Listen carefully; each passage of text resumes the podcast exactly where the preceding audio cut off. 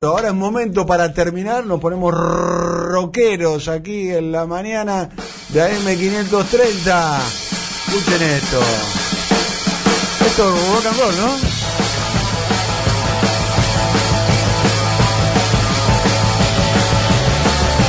Ahí la guitarra de Jimmy Page. Te escuchamos, querido Alejandro Licheri. Bueno, exactamente. Mick Wall, amigo y confidente de Jimmy Page y Robert Plant, eh, repasa la increíble historia de este grupo musical de los 70.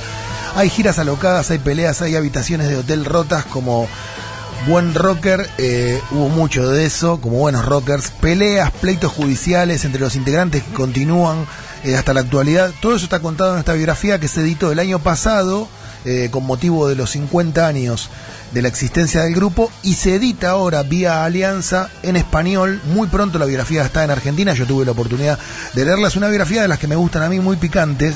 Eh, no me gustan las biografías agiográficas y esta no lo es.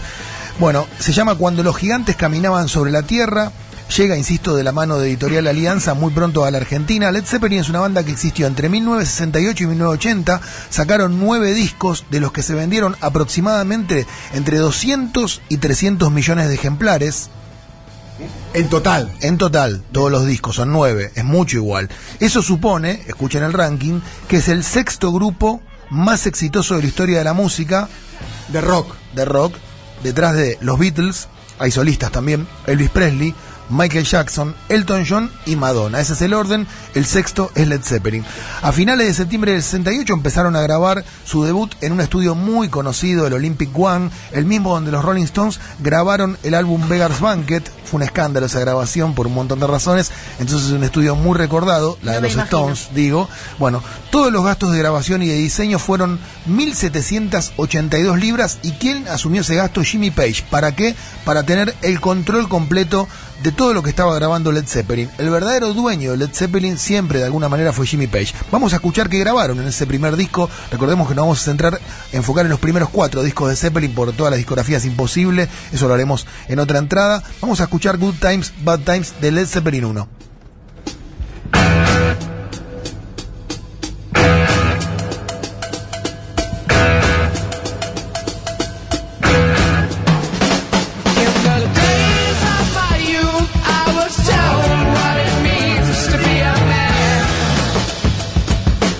Este primer disco estaba completamente pensado para entrar al, mercado americano. Recordemos que Zeppelin es una banda inglesa. Habría con esta canción, siempre las aperturas de Zeppelin son muy fuertes. Era una de las tres canciones originales que tenía el disco. El resto eran canciones eh, que eran de otros autores.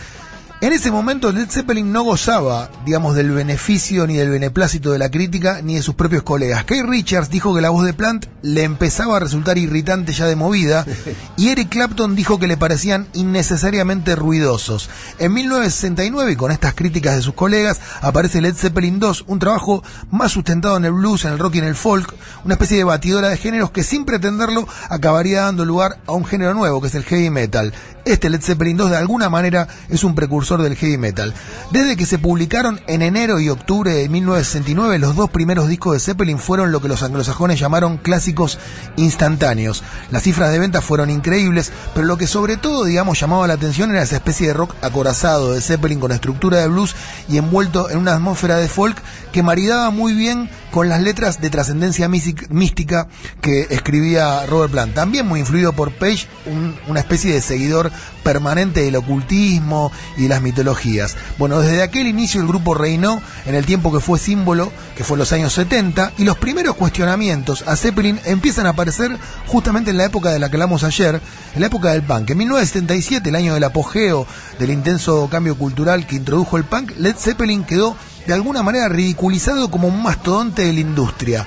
Digamos, el punk fue una reacción al rock sinfónico y también a mastodontes tipo Led Zeppelin. Eh, vamos a escuchar algo de, esa época, de todos modos. Eh, vamos a escuchar otra apertura de un disco. Es el disco Led Zeppelin 3 que abre de esta manera.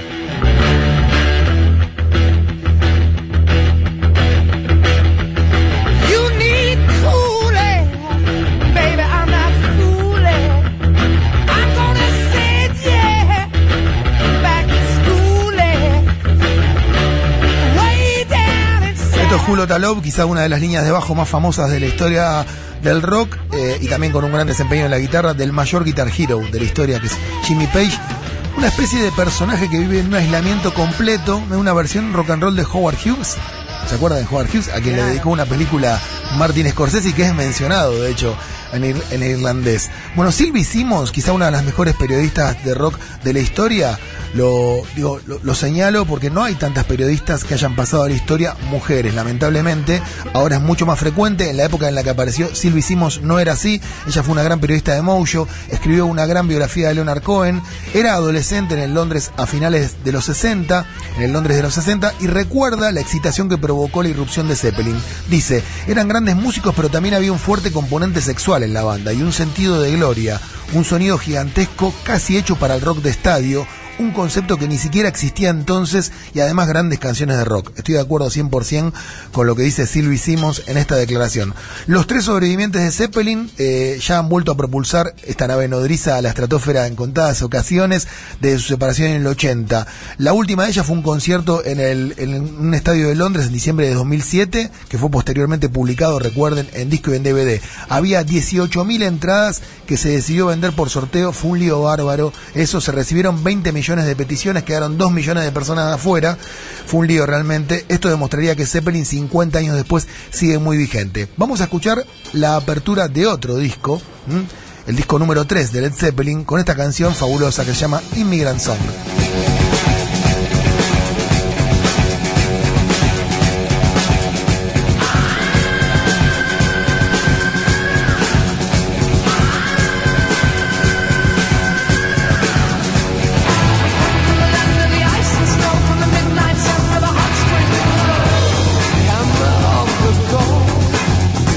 Quiero decir, dije varias veces que Jimmy Page era el factotum de la banda, pero que esta voz de Robert Plant y esta manera de cantar de Robert Plant también es todo, ¿no? Es una marca de estilo, es algo que marcó un montón de cantantes y que le dio un sello distintivo a la banda me parece. Eh, bueno, vamos a terminar con La Joya de la Corona, no podemos recorrer toda la obra de Zeppelin. La Joya de la Corona es el cuarto disco, un cuarto disco monolítico que reúne heavy metal, folk, rock and roll y blues, con letras muy orientadas en muchos casos a la mitología, a la religión y al ocultismo, estos temas que tanto, digamos, eh, circulaban por la mente afibrada de Jimmy Page y a la que Robert Plant, digamos, le hacía honor con las letras. Vamos a escuchar quizás la canción más famosa o una de las más famosas de este disco. El disco es Led Zeppelin 4, un clásico absoluto. Esto lo estamos haciendo con motivo de la publicación de una nueva biografía de Zeppelin. Hay una que llama El Martillo de los Dioses, que es alucinante, eh, y esta que llama Cuando los gigantes caminaban sobre la Tierra también es muy bueno. Por último, quiero decir, cuando lean las biografías tengan en cuenta que leídas con la perspectiva de hoy son complicadas, porque Led Zeppelin, digamos, tenía muchas incorrecciones en su vida, sobre todo relaciones con grupis menores de edad. Y eso está muy contado en las dos biografías. Lo que vamos a escuchar para cerrar esta columna es un gran tema de Led Zeppelin 4. Tuvo una novia argentina, de hecho. ¿Cómo? Tuvo una novia argentina, Jimmy, Jimmy Page. tuvo una novia argentina, exactamente como uno de los Ramones, y Pop, muchos músicos tuvieron novias argentinas. Lo que vamos a escuchar para cerrar la columna es Black Dog. Hey, mama said the way you move, gonna make you sweat, gonna make you groove.